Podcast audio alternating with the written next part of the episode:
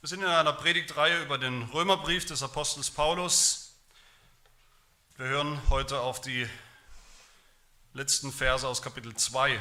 Kapitel 2, die Verse 17 bis zum Ende, bis 29. Römer 2 ab Vers 17. Hört das Wort Gottes. Siehe, du nennst dich einen Juden und verlässt dich auf das Gesetz und rühmst dich Gottes und kennst seinen Willen und verstehst zu prüfen, worauf es ankommt, weil du aus dem Gesetz unterrichtet bist.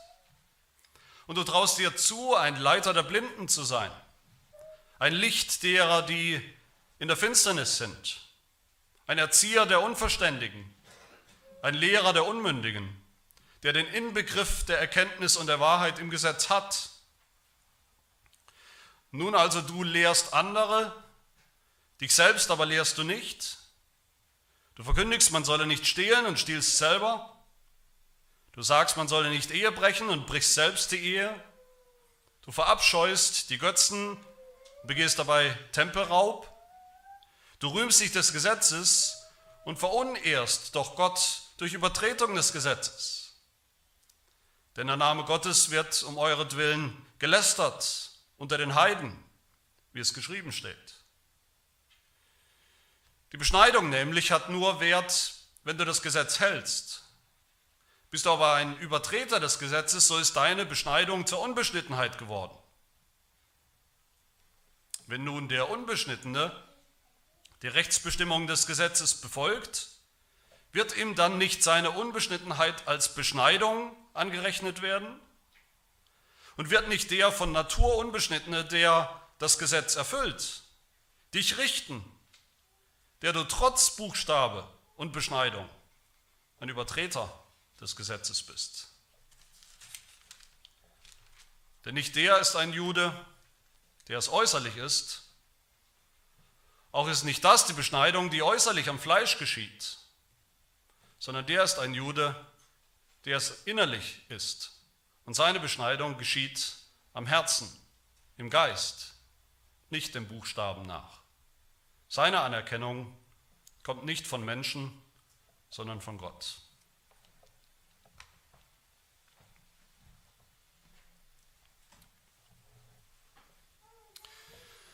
Das Evangelium, die Botschaft, die christliche Botschaft von der Erlösung von Sündern, das ist eigentlich immer wieder in der Bibel ein großes Gerichtsdrama.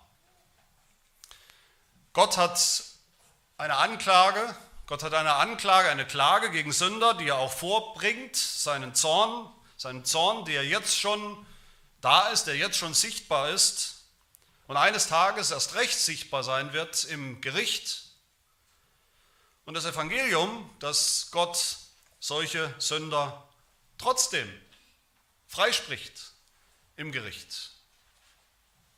Und in diesem Gerichtsdrama hier, da tritt der Apostel Paulus auf, im Römerbrief tritt er auf als ein Staatsanwalt, ein Staatsanwalt für Gott im Sinne der Anklage, bevor er zu einem, überhaupt kommt zu einem möglichen Freispruch, ob das möglich ist, ein Freispruch durch den Richter, tut er zunächst, tut Paulus zunächst seine Arbeit hier als völlig unparteiischer Staatsanwalt, der Gottes Seite, der Gottes Anklage vertritt. Seine Anklage nimmt er allen möglichen Menschen, allen möglichen Gruppen von Menschen jede denkbare Ausrede und Entschuldigung. Und wir haben das schon gesehen im ersten Teil des Römerbriefs. Paulus hat schon den gottlosen Menschen, den Atheisten, wie wir vielleicht sagen würden, ihre Entschuldigung genommen, denen die sagen, ach, ich weiß ja gar nichts von Gott. Ich weiß überhaupt nichts von Gott. Gott ist stumm, Gott sagt nichts, Gott beweist sich mir nicht, nicht seine Existenz, nicht seine Gerechtigkeit, nicht seine Heiligkeit. Deshalb weiß ich auch nichts von seinem Anspruch, weiß ich auch nichts von seinem Zorn, weiß ich auch nichts von seinem Gericht. Das ist meine Entschuldigung. Und diese Arroganz hat Paulus schon aufgedeckt und für diese Arroganz hat Paulus sicherlich Beifall geerntet von den Juden. Für das, was er macht als Anwalt gegenüber den Heiden. Dafür hat er Beifall geerntet von den Juden. Die Juden sind sich ihrer Sache sicher. Die sitzen da in diesem Gerichtssaal, können wir uns vorstellen. Sie sitzen im Gerichtssaal, fühlen sich als Zuschauer, sitzen auf der Seite der Zuschauer und lächeln in ihre Bärte, während Paulus hier sein Werk des, eines Anwalts tut mit den Heiden. Aber Paulus weiß nicht mehr lange. Das suffisante Lächeln wird den Juden auch bald vergehen, weil sie nämlich die Nächsten sind. Weil sie die Nächsten sind, die Paulus aufrufen wird, überraschenderweise aufrufen wird auf die Anklagebank. Wenn Paulus dann am Ende, wenn er fertig ist mit seiner Beweisführung, mit, seiner, mit Gottes Anklageschrift am Ende ist, gibt es nichts mehr zu lachen für die Juden. Vielleicht denkst du gerade, vielleicht denken wir gerade bei solchen Texten oder solchen biblischen Passagen, die sich mit den Juden beschäftigen, okay, dann lehne ich mich erstmal zurück. Lehne ich mich erstmal zurück in der Predigt. Zumindest beim ersten Teil lehne ich mich zurück, wo es um die Juden geht. Ich bin ja kein Jude. Paulus, gib, gib es den Juden ruhig so richtig. Ich bin eigentlich ganz froh, kein Jude zu sein. Die Juden sind doch irgendwie ein komisches Volk. Irgendwie haben sie in der Bibel nichts so richtig kapiert und verstanden. Die Ironie an der Sache ist dann bloß, wenn wir uns so zurücklehnen würden mit so einer Haltung, dass uns das alles nichts angeht, würden wir genau das beweisen, was der Apostel Paulus hier tut und wovon er spricht. Diese Haltung bei uns wäre ganz genau dieselbe Selbstsicherheit, die Paulus hier bei den Juden findet und aufdeckt. Dieselbe Überheblichkeit, dass wir was anderes, vielleicht Besseres sind, dass wir vielleicht in einer besseren Position sind vor Gott als die Juden, natürlicherweise, oder durch die Privilegien, die eben wir haben, die wir heute haben als Christen, als Christen in der Gemeinde.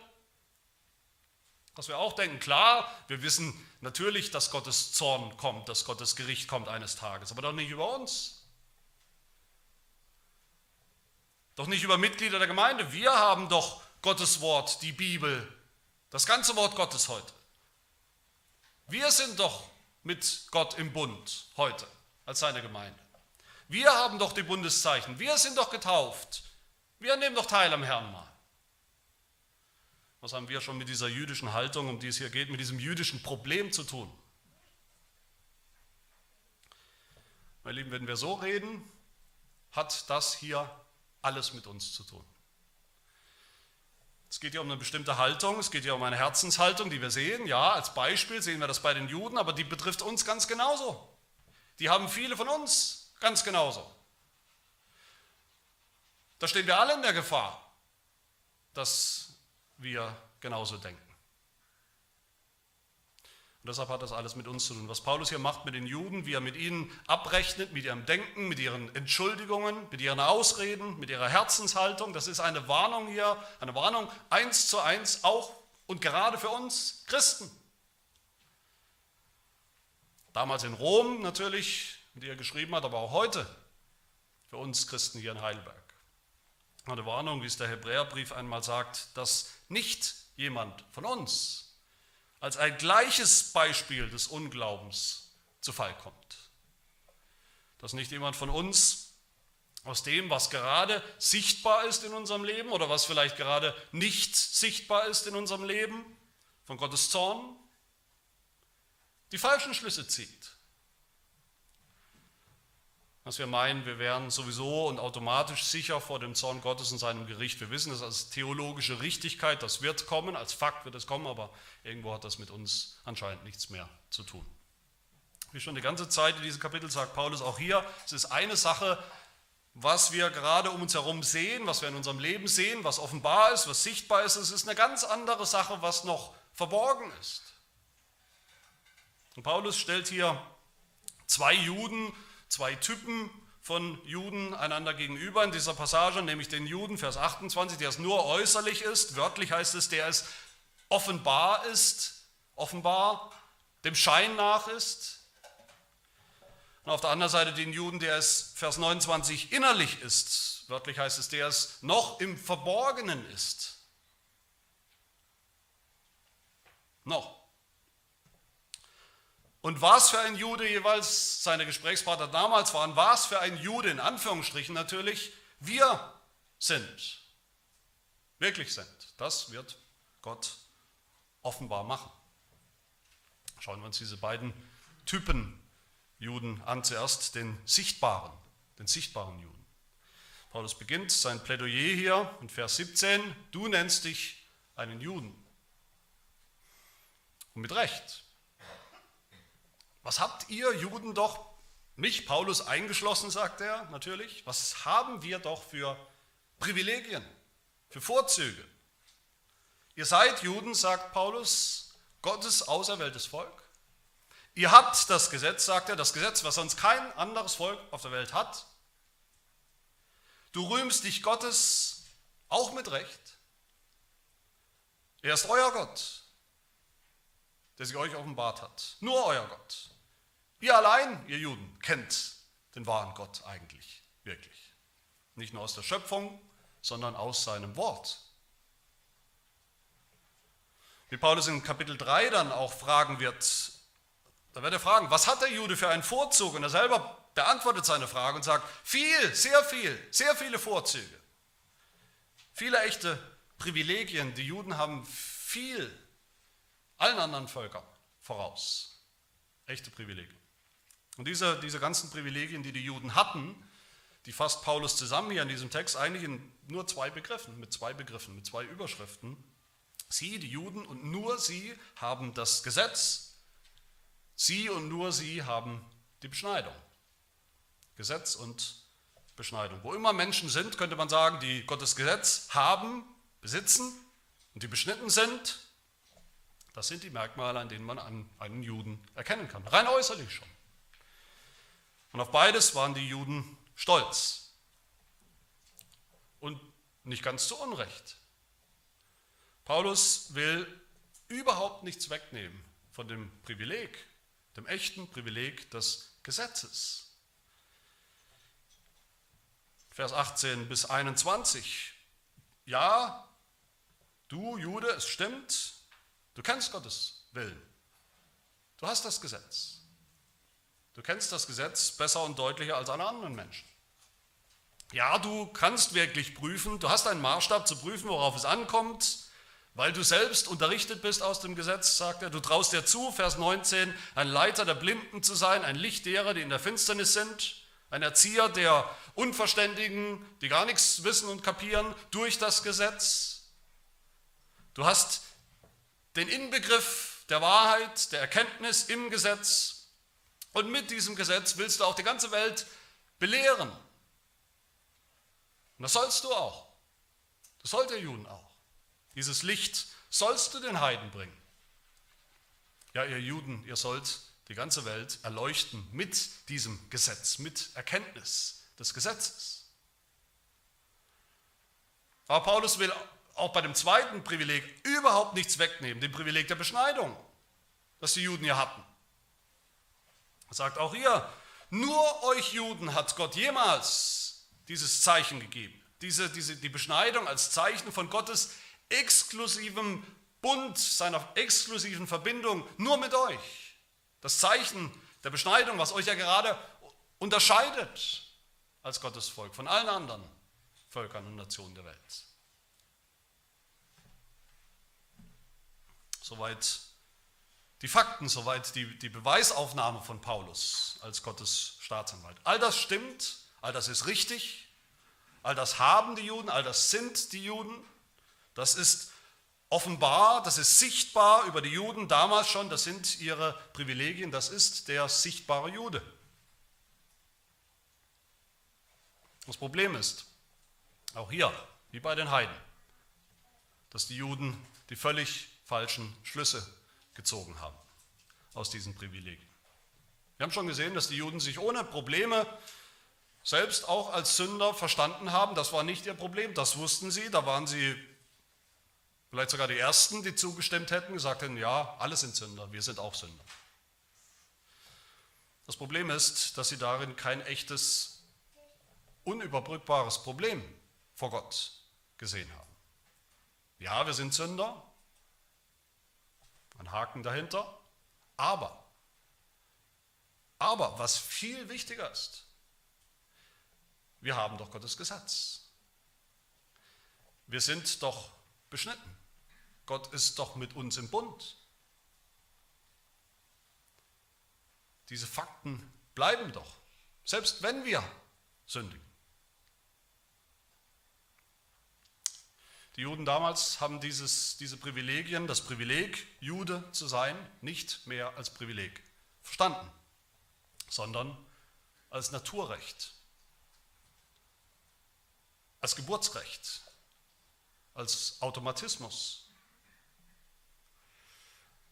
Dass sie deshalb auch mit Gott im Reinen sind. Es gibt kein Problem. Automatisch mit Gott im Reinen sind. Dass sie deshalb auch keinen Zorn Gottes, kein Gericht zu erwarten haben. Es ist doch offenbar, es ist doch offensichtlich, wer und was wir sind, dass wir Juden sind, dass wir Gottes Volk sind. Das kann jeder sehen. Hier, ich habe hab sein Gesetz in der Hand, als Buch, als Rolle. Und wer es noch genauer wissen will, auch meine Vorhaut beweist das, dass das stimmt. Die Heiden, diese doofen, minder bemittelten Menschen, diese Atheisten, die bringen als Entschuldigung vor, dass sie Gott überhaupt nicht kennen und deshalb denken sie, wird er sie nicht richten in seinem Zorn, auch wenn sie Sünder sind. Kann er ja nicht. Aber sie selber, die Juden, haben eben auch eine Entschuldigung vorzubringen. Wir haben sein Gesetz, wir sind beschnitten, Deshalb wird Gott uns auch nicht richten in seinem Zorn. Auch wenn wir Sünder sind, wird er uns nicht richten. Kann er gar nicht. Ihr Missverständnis oder ihre, ihre Lösung, ihr Lösungsvorschlag, ihr vermeintliches, ihre vermeintliche Lösung des Problems der Sünde war eigentlich ganz einfach. Sie haben gesagt, wir haben das Gesetz. Wie können wir vor Gott bestehen als Sünder? indem wir uns an das Gesetz halten. Gut, vielleicht ein bisschen mehr und ein bisschen besser, als wir es bisher getan haben. Es war nicht immer so vollkommen, es war nicht immer so dufte. So gut es halt geht. Woher habe ich das? Paulus sagt das in Vers 17. Er sagt zu diesen Juden, zu dem Juden, du verlässt dich auf das Gesetz. Wörtlich heißt das hier, du Jude, du ruhst dich aus auf dem Gesetz. Dass du es hast, obwohl du ein Sünder bist, obwohl du es nicht wirklich hältst. Das Gesetz ist dein Ruhekissen, dein Polster, der Weg, auf dem du erwartest, dass Gott dich immer noch annehmen wird, dass er dich gar nicht verwerfen kann. Und genauso mit der Beschneidung. Auch die Beschneidung war ein Ruhekissen für die Juden. Im späteren Judentum, da gab es einen Spruch, und der geht so, keiner, der beschnitten ist, wird je in die Gehenna, in die Hölle kommen. Keiner, der beschnitten ist, wird in die Hölle kommen. Thema erledigt. Gesetz, das Gesetz zu haben, auf Hebräisch, dieses Büchlein sozusagen, das, das allein schon zu haben, im Schrank stehen zu haben, und die Beschneidung, also dieses Stückchen Vorhaut, das zu Hause dann lag, in ihrem Gefäß aufbewahrt wurde, das war ihre Lebensversicherung. Die Verteidigungslinie der Juden vor Gott, sollte er sie jemals mit ihrer Sünde konfrontieren, wovon sie tragischerweise überhaupt nicht mehr ausgegangen sind. Und diese Lösung des Problems, wie Sie es verstanden haben, die Juden, die galt dann natürlich nicht nur für Sie, für die Juden, sondern galt dann auch für die Heiden. Diese Lösung wollten die Juden, so großzügig wie sie waren, ja gerne auch allen anderen Menschen anbieten. Die Lösung der, der Finsternis des Denkens bei den Heiden, dass sie nichts begriffen haben, die Lösung dafür lautet einfach das Gesetz. Kommt zu uns, ihr Heiden, kommt zu uns, werdet auch Juden. Dann habt ihr auch das Gesetz, dann lebt eben auch danach, so gut ihr könnt. Und die Juden hatten auch die Lösung für das Problem der Sünde bei den Heiden, die lautet die Beschneidung. Kommt zu uns, werdet Juden, lasst euch beschneiden, werdet sichtbare Juden, Problem gelöst. Alles gut, kein Zorn mehr, kein Gericht mehr, Thema erledigt. Der Staatsanwalt Paulus ist überhaupt nicht beeindruckt von dieser Verteidigung, Verteidigungslinie, aber was viel schlimmer ist, Gott ist nicht beeindruckt von dieser Strategie. Ganz im Gegenteil, Gott ist entsetzt. Und Paulus ist entsetzt hier. wie man solche echten Privilegien so missbrauchen kann. Als Entschuldigung, als faule, perverse Ausrede. Privilegien sind doch dazu da, dass man sie richtig einsetzt, richtig gebraucht und nicht missbraucht. Wie missbrauchen die Juden das Gesetz? Ich habe schon gesagt, sie sagen, ja, Gottes Beziehung zu uns ist eben auf Grundlage des Gesetzes. Okay, wir halten es manchmal nicht. Okay, wir sündigen, wir übertreten manchmal selbst das, dieses Gesetz. Was ist die Lösung? Wir versuchen es eben besser zu halten.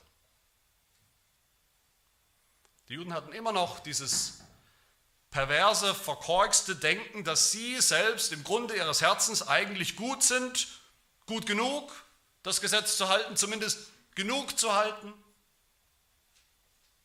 Und je mehr sie gegen das Gesetz verstoßen haben, je mehr sie gegen Gottes Gebote verstoßen haben, desto mehr haben sie ihre eigene Medizin eingesetzt und die lautet eben mehr Gesetz.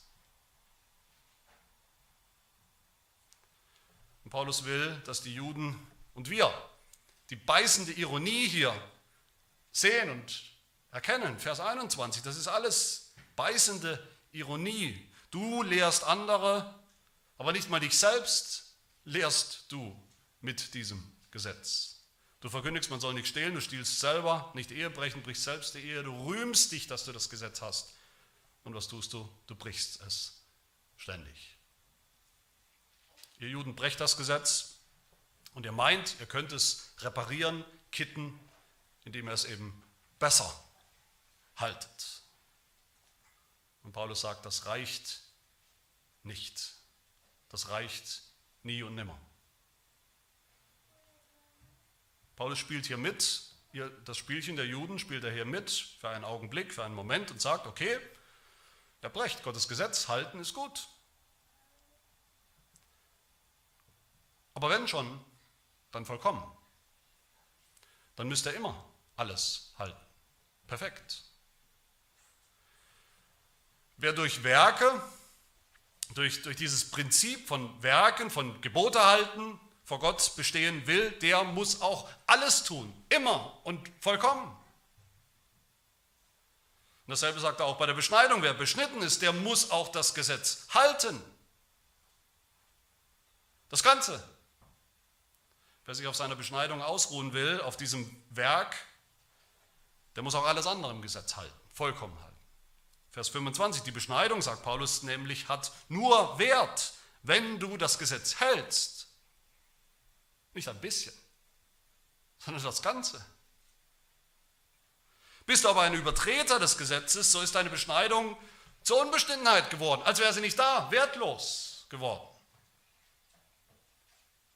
Wenn ihr schon ankommt, ihr Juden, mit Gebote halten, das Gesetz halten, alles tun. Aber er tut es ja nicht. Nicht mal annähernd, im Gegenteil, ihr brecht dauernd dieses Gesetz.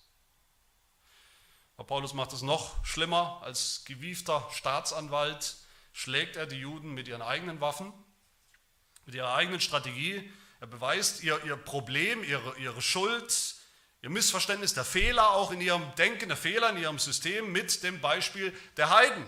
Paulus hat ja schon gesagt, dass sogar die Heiden etwas wissen von Gottes Gesetz. Sogar die Heiden wissen was von Gottes Gesetz in ihrem Herzen, in ihrem Gewissen. Und dann sagt er, zu den Juden hier vor Gericht bei der Verhandlung, stellt euch mal vor, ein Heide kommt und tut das Richtige. Stellt euch vor, ein Heide kommt und lebt mal nach dem Gesetz Gottes. Ein Heide kommt und bricht zum Beispiel nicht die Ehe. Vers 26. Wenn dieser Heide, der Unbeschnittene, das Gesetz befolgt, wird ihm dann nicht seine Unbeschnittenheit doch als Beschneidung angerechnet? als wäre er es? Ist er dann nicht beschnitten, in Wahrheit beschnitten, auch wenn das äußerlich nicht ist? Mit anderen Worten, ist so ein Heide dann nicht der bessere Jude, weil er immerhin manchmal das Gesetz hält, während ihr es dauernd brecht, obwohl ihr es ja habt, dieses Privileg. So beißt euch euer eigenes Prinzip am Ende in den Allerwertesten. Vers 27, wird der nicht kommen, dieser Heide, der Gottlose, der Unbeschnittene, der das Gesetz doch erfüllt, wird er nicht dich richten, der du trotz Buchstabe und Beschneidung ein Übertreter des Gesetzes bist.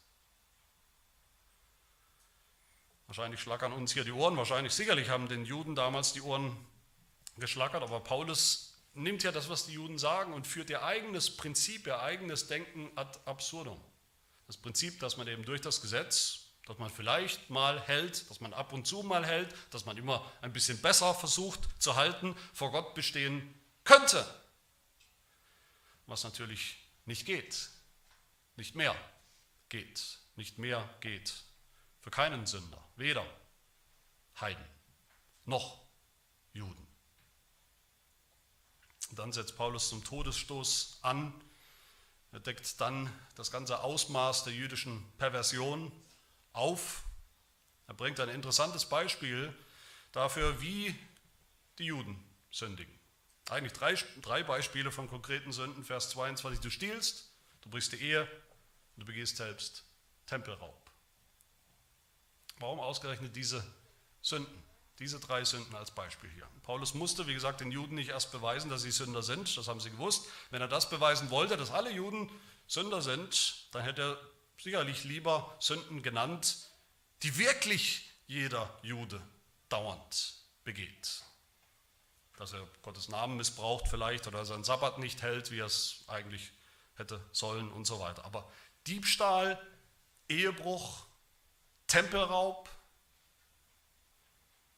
Warum ausgerechnet solche Sünden? Warum ausgerechnet so eklatante Sünden, die sicherlich nicht jeder Jude, die wahrscheinlich die meisten Juden in ihrem Leben nicht tatsächlich getan haben? Ich denke, es gibt nur einen Grund dafür. Weil die Juden eben dachten, ihr Status vor Gott ist so sicher, so bombensicher, Sie sind so privilegiert, dass selbst wenn sie diese schlimmsten Sünden tun würden, selbst dann würden sie ihren Status nicht verlieren. Kein Gericht, kein Zorn.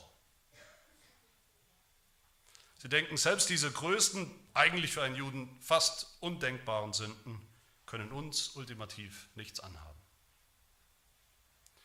Das ist die absolute Monstrosität in ihrem Denken, diese völlige Überheblichkeit, Vermessenheit der Juden, der völlige Kontaktverlust zu ihrem eigentlichen, wahren geistlichen Zustand vor Gott.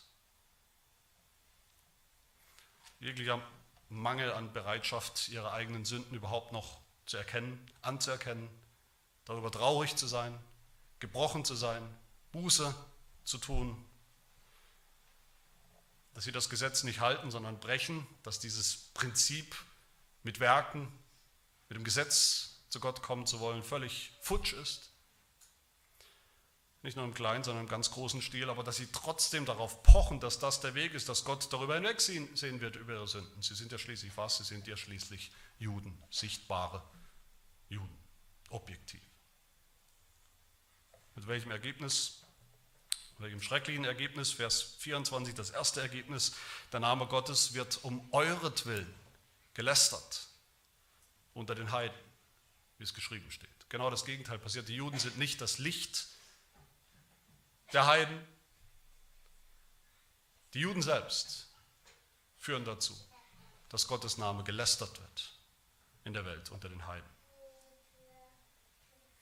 Die Juden wollten Anerkennung von Menschen, Vers 29. Anerkennung von ihrem privilegierten Status als besseres Volk, als bestes Volk vielleicht, als Gottes einziges Volk. Die Anerkennung von Gott haben sie nicht gesucht. Warum nicht? Weil sie sie vorausgesetzt haben. Und deshalb das zweite schlimme Ergebnis, die Strafe, die Paulus hier verkündigt oder ankündigt im Namen des Richters Gottes Zorn, wird kommen. Selbst über die privilegierten Juden, über die, die jetzt sichtbare Juden sind. Dem Schein nach Juden sind. Aber Gott wird eines Tages offenbar machen, wer oder was sie wirklich sind. Und dann wird er seinen Zorn offenbar machen, auch und gerade für sie. Aber liebe Gemeinde, wie schon vorher in den Abschnitten sehen wir auch hier einerseits das Gericht, aber mitten im Gericht, mitten in der Anklage, mitten in der Ankündigung der Strafe sehen wir auch, wie Gott seine Gerechtigkeit, sein Heil offenbar macht. Und zwar für den Juden in Anführungsstrichen, der es jetzt noch im Verborgenen ist. Der zweite Typ Jude, den Paulus hier nur anreißt eigentlich. Deshalb kurz zu diesem zweiten Typ, der verborgene Jude. Der Zustand der Juden, eigentlich schon in ihrer ganzen jahrhundertelangen Geschichte, aber dann auch hier in den Tagen des Paulus, der wahre Zustand, der geistliche Zustand der Juden ist so schlimm, so pervers, so vermessen, dass nur eins helfen kann. Nicht konsequenter zu sein, einfach im Halten des Buchstaben des Gesetzes, nicht noch mehr zu pochen auf die, auf die äußerlichen Privilegien, nicht noch mehr auf, auf das Buch des Gesetzes mit, mit Goldschnitt schön im Schuber zu Hause im, im, im Bücherschrank zu haben, nicht mehr auf dieses vertrocknete Stück Vorhaut zu pochen. Kein Automatismus, kein, keine Lebensversicherung, nicht dieser Irrglaube, dass sie, die Juden, Gottes Zorn sowieso nichts angeht. Nur eins kann helfen. Gottes Eingreifen, Gottes Erlösung, Gottes Rettung, das Evangelium. Diese Privilegien, die die Juden ja wirklich hatten, die hatten eigentlich immer nur einen Sinn und Zweck.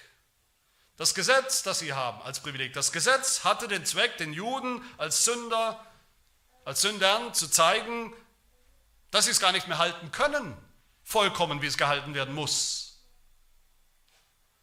Und dass sie deshalb erkennen, dass sie einen brauchen, der es hält, der es für sie hält. Einen, der sogar diesen Gesetzesbruch wieder gut macht, ihren Gesetzesbruch. Und Gott hat genau das immer wieder versprochen. So einen. Und die Beschneidung, die Beschneidung hatte nur den Zweck, den Juden zu zeigen, dass da ein Problem ist, die Sünde, und dass die Sünde weg muss, radikal weg muss, dass sie radikal weggeschnitten muss, aus ihren Herzen rausgeschnitten werden muss. Und auch das hat Gott versprochen von Anfang an. Immer wieder. Nur ein Beispiel, Deuteronomium 30, Vers 6. Der Herr, dein Gott, wird dein Herz und das Herz deiner Nachkommen beschneiden dass du den Herrn, dein Gott, liebst, von ganzem Herzen und von ganzer Seele, damit du lebst. Gottes Güte mit seinem Volk, gerade trotz ihrer Sünde, hätte sie dahin führen sollen, dass sie das erkennen, dass sie ihre Sünde erkennen, dass sie ihre eigene geheime, verborgene Unbeschnittenheit im Herzen erkennen. Damit sie Buße tun, damit sie den Messias erkennen und suchen, dass sie ihn brauchen, wie sehr sie ihn brauchen, dass sie ihn herbeisehen, auf ihn vertrauen und an ihn glauben. So wird es Paulus hier sagen, dann später in Kapitel 9 sehr deutlich, ja, er wiederholt dann nochmal, ja, die Juden haben echte Privilegien. Er sagt, die Israeliten sind die, denen die Sohnschaft und die Herrlichkeit und die Bündnisse gehören und die Gesetzgebung und der Gottesdienst und die Verheißungen. Ihnen gehören auch die Väter an und von ihnen stammt dem Fleisch nach der Christus, der über alle ist. Hochgelobter Gott in Ewigkeit. Amen. Das ist die Lösung. Das ist das, worauf alles hingedeutet hat. Jedes einzelne Privileg, was sie hatten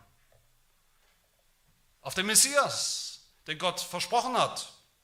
Es ist ja jetzt Advent, heute der, der erste Advent. Advent bedeutet Ankunft oder die, die Erwartung der Ankunft des Messias, des Herrn, des versprochenen Erlösers. Aber was für ein Erlöser?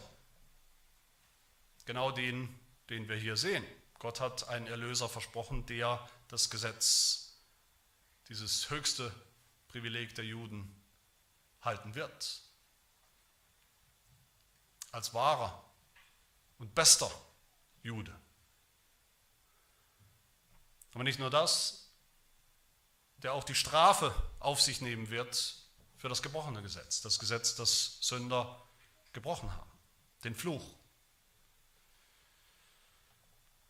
Und genau das hat Christus erfüllt, als er gekommen ist. Nach dem Advent ist er auch gekommen. Was hat er getan? Er hat das Gesetz gehalten. Was hat er noch getan? Er hat die Strafe, den Fluch für das gebrochene Gesetz auf sich genommen am Kreuz. Der Messias wird aber auch, wenn er kommt, die Beschneidung erfüllen. Er wird, wenn er kommt, er wird das tun. Er wird die Juden wirklich beschneiden, ihre Herzen. Er wird ihre Sünden wirklich abschneiden, wegnehmen, das Problem der Sünde wirklich lösen. Nicht äußerlich, oberflächlich. Und auch das hat Jesus Christus erfüllt und, und getan. Als echter Jude ist auch Jesus Christus beschnitten worden. Ganz normal, äußerlich beschnitten worden. Obwohl da nichts wegzuschneiden war. Keine Sünde. Seine Beschneidung hatte Wert, wie es Paulus sagt, Vers 25. Seine Beschneidung hatte Wert, weil er das Gesetz gehalten hat. Aber sie hat Wert nicht nur für ihn, sondern für uns, für die Seinen. Ultimativ sagt uns das Neue Testament, ist Jesus Christus, als er gekommen ist, ganz beschnitten worden, abgeschnitten worden vom Leben für uns in seinem Tod am Kreuz. Und das ist die ultimative Lösung des Problems der Sünde, die Vergebung aufgrund des Kreuzes. Jesus war der wahre Jude, nicht nur sichtbar äußerlich, nicht nur durch seine Privilegien, sondern auch im Verborgenen, wirklich im Geist, geistlich. Und deshalb gilt für ihn natürlich zuallererst, was Paulus dann am Ende sagt, seine Anerkennung kam von Gott und gerade nicht von Menschen. Was bedeutet das für uns, meine Lieben? Lassen wir uns vom Gesetz führen, das wir ja auch haben und kennen? Lassen wir uns vom Gesetz führen, unsere Sünde zu erkennen, Buße zu tun? Lassen wir uns führen vom Gesetz zu Jesus Christus, der es gehalten hat, erfüllt hat?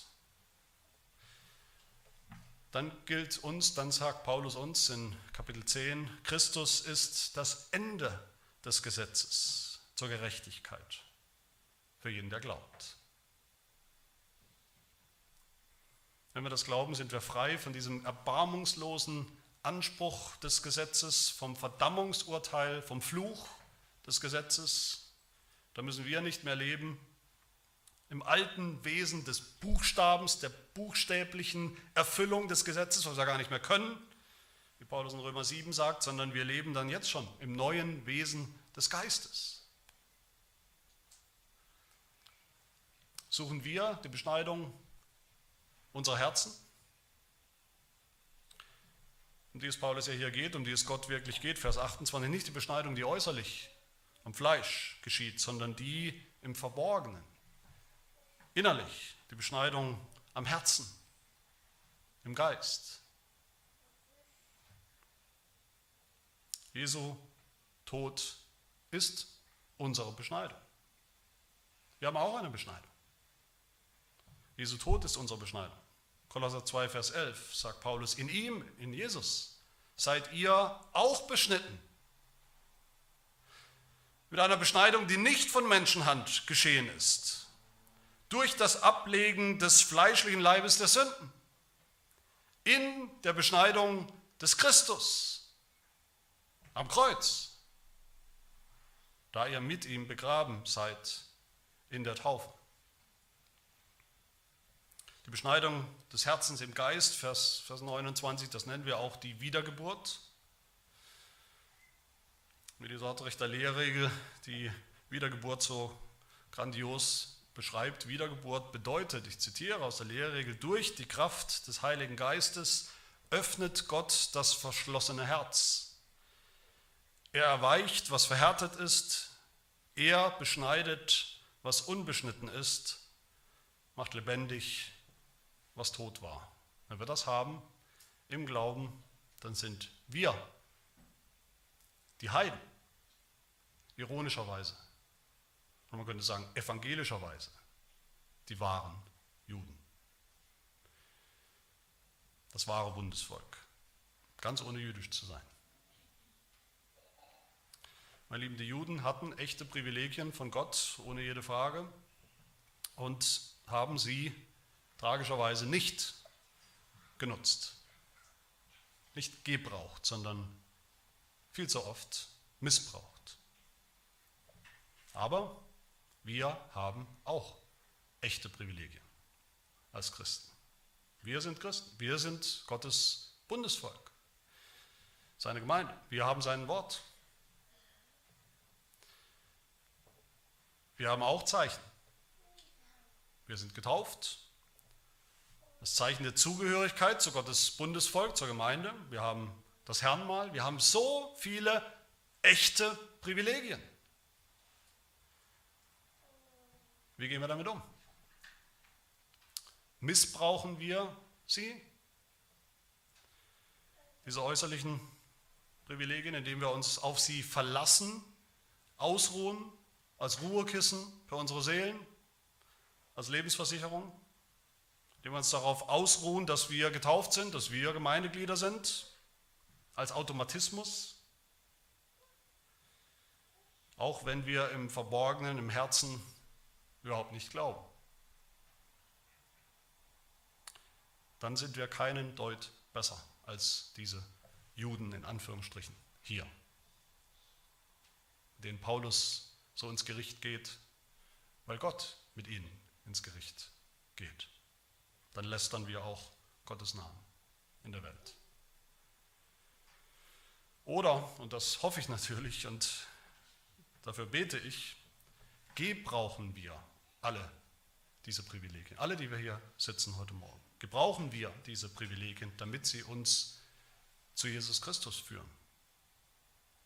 Damit wir im Glauben das ergreifen und begreifen, was, diese, was Gott uns zeigen will durch diese Privilegien, wo er uns hinführen will. Dass wir in und durch unsere Taufe